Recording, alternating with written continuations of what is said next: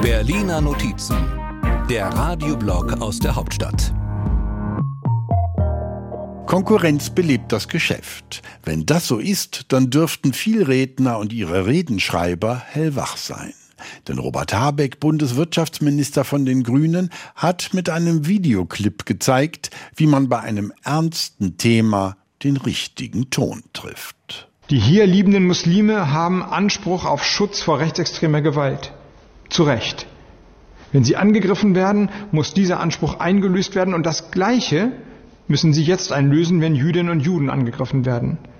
Sie müssen sich klipp und klar von Antisemitismus distanzieren, um nicht ihren eigenen Anspruch auf Toleranz zu unterlaufen. Weder pathetisch noch pastoral. Habeck ist hier etwas gelungen, nachdem er zuletzt in Sachen Energie- und Wirtschaftspolitik gegen die politische Konkurrenz fast untergegangen war. Dabei geht es im Regierungsviertel ja nicht nur um die Konkurrenz der Köpfe, sondern auch um die Konkurrenz der Themen. Beispiel, seit dem Überfall auf Israel redet keiner mehr über die Ukraine, heißt es. Hier der Gegenbeweis. Bundesaußenministerin Annalena Baerbock von den Grünen. In Kiew schlägt das Herz Europas. Leicht gesagt. Schwer getan dagegen die Unterstützung der Ukraine gegen Russland. Zwar liegt die Ukraine in der Konkurrenz um Sympathien vorn, nur reicht das im Krieg nicht. So hat der Blick auf das Militärische sich seit der Zeitenwende geändert.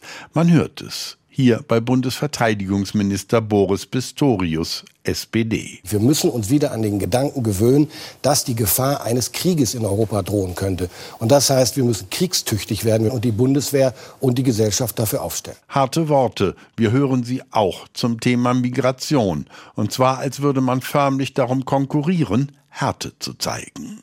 Hier Christian Lindner, Bundesfinanzminister von der FDP. Wir reduzieren die Zahl auch dadurch, dass wir das Asylbewerberleistungsgesetz mit seinem Niveau reduzieren mhm. auf ein verantwortbares Maß. Es geht hier nicht um einen Schäbigkeitswettbewerb. Nur wenn es kein Schäbigkeitswettbewerb ist, was ist es dann? Wo war ich? Ach ja, dabei, dass Konkurrenz das Geschäft belebt.